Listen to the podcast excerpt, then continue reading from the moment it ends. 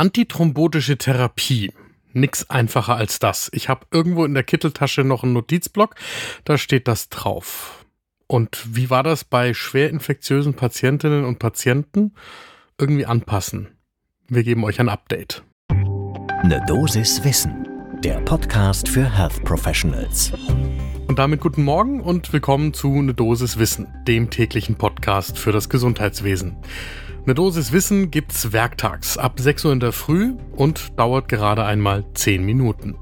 Ich bin Dennis Ballwieser, ich bin Arzt und Chefredakteur der Apothekenumschau und heute ist Dienstag, der 5. September 2023. Ein Podcast von gesundheithören.de und Apothekenumschau Pro. Es gibt ein neues Konsenspapier der European Society of Cardiology. Und das beschäftigt sich genau mit der Frage, wie ich nämlich in der Klinik die antithrombotische Therapie bei schwer infektiösen Patientinnen und Patienten am besten gestalten kann. Das Ganze ist gerade im European Heart Journal erschienen Ende August und wir haben schon darüber gesprochen mit einerseits Florian Langer vom Universitätsklinikum Hamburg-Eppendorf, der leitet dort den Bereich Hämostasiologie, die Gerinnungsambulanz und das Hämophiliezentrum. Und andererseits mit Hanno Ries von der Charité in Berlin. Dort ist er Seniorprofessor und war früher stellvertretender Direktor der Klinik für Innere Medizin. Auch sein Schwerpunkt die Hämatologie. Das Thema Gerinnungstherapie ist ja eigentlich für jeden in der Klinik relevant. Und wenn ihr es mit mir gemeinsam auffrischen wollt, dann empfehle ich euch dazu den ersten Kaffee des Tages. Es geht also um solche Patientinnen und Patienten, die zum Beispiel im Rahmen einer Sepsis einerseits natürlich aufgrund ihrer schweren infektiologischen Erkrankungen meistens intensivmedizinisch behandelt werden müssen und dabei andererseits die Gerinnungstherapie natürlich benötigen, weil sie typischerweise lange immobil sind und alleine dadurch schon ein erhöhtes Gerinnungsrisiko haben. Florian Langer vom Universitätsklinikum Hamburg-Eppendorf ordnet das genau so ein, dass eben Patientinnen und Patienten mit einer Sepsis komplexe Gerinnungsstörungen häufiger haben als weniger schwer erkrankte Patientinnen und Patienten. So, und dann gibt's bestimmte Erkrankungsbilder, die gerade auch mit der Sepsis einhergehen. Also zum Beispiel die sepsisinduzierte Koagulopathie oder die disseminierte intravasale Gerinnung, beide gefürchtet. Am häufigsten sind gerade ältere Patientinnen und Patienten mit kardiovaskulären Begleiterkrankungen davon betroffen. Die Gerinnungsstörungen im Rahmen einer Sepsis, die gehen dann einerseits mit einem gesteigerten Thromboserisiko einher, andererseits mit dem gefürchteten Verbrauch der Thrombozyten und der Gerinnungsfaktoren, wodurch dann wieder das Blutungsrisiko steigt. Und das Ganze macht das Management von diesen Patientinnen und Patienten so komplex, weshalb es ja auch typischerweise in großen Kliniken, die auch eine ausgeprägte Intensivmedizin haben Spezialistinnen und Spezialisten für dieses Gerinnungsmanagement gibt. Ohne große Hämostasiologie im Hintergrund muss es jetzt das Konsenspapier der European Society of Cardiology für euch tun. Da steht drin, wie eine antithrombotische Therapie bei einer Sepsis und einer dadurch ausgelösten Koagulopathie sinnvoll aussehen kann. Spoiler, es geht immer um die Zahl der Thrombozyten. An denen orientiert man sich und daraus leitet man Scores ab.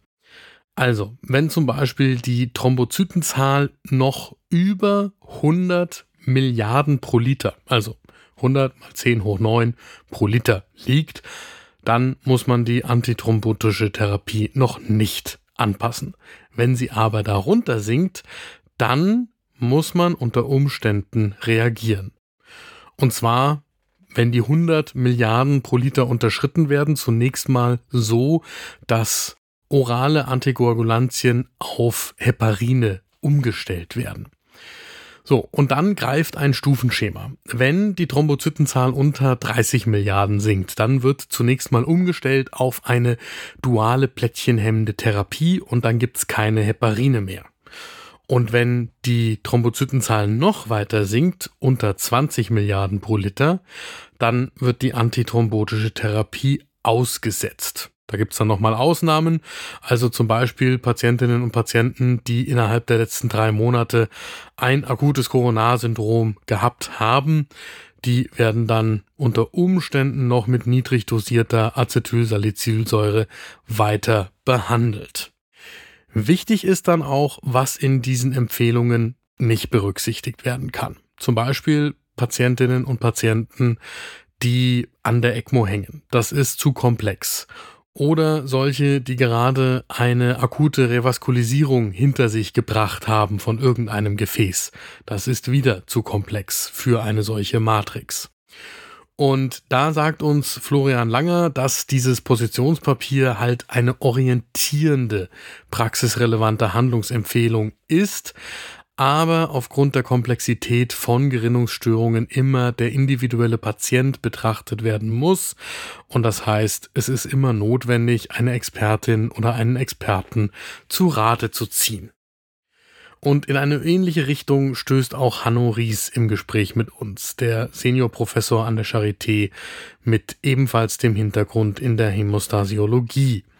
Er sagt, das ist schon ein wichtiges Statement, aber die Datenlage für diese Empfehlungen ist einerseits limitiert und dann sind diese Limitationen auch nicht ausreichend ausgedrückt in der Empfehlung. Unterm Strich ist es dann in jedem Fall erforderlich, den Patienten oder die Patientin individuell zu betrachten und im Kolleginnenkreis zu diskutieren und dann eine gemeinsame Entscheidung zu fällen. Mein Fazit aus der heutigen Folge ist, solche Algorithmen sind wertvoll und auch hilfreich für die Kitteltasche. Gerade wenn man aber vor komplex erkrankten Patientinnen und Patienten steht, hilft ganz lange in der Karriere, aber auch bei erfahrenen Kolleginnen und Kollegen dann nur die informierte Diskussion, innerhalb derer man hoffentlich zu einem Konsens kommt, wie man im Einzelfall vorgehen sollte. Das war eine Dosis Wissen für heute. Die nächste Folge gibt's morgen ab 6 Uhr in der Früh überall da, wo ihr Podcasts hört. Und wenn euch diese Folge gefallen hat, dann empfehle ich euch die aktuelle Folge von Frau Doktor übernehmen Sie. Meine Kollegin Julia Rotherbel spricht alle 14 Tage immer montags mit spannenden Kolleginnen, die die Medizin verändern. Die aktuelle Folge ist gerade für jede interessant, die sich mit dem Gedanken trägt, vielleicht einmal in die Niederlassung zu gehen. Podcast von gesundheithören.de und Apothekenumschau Pro.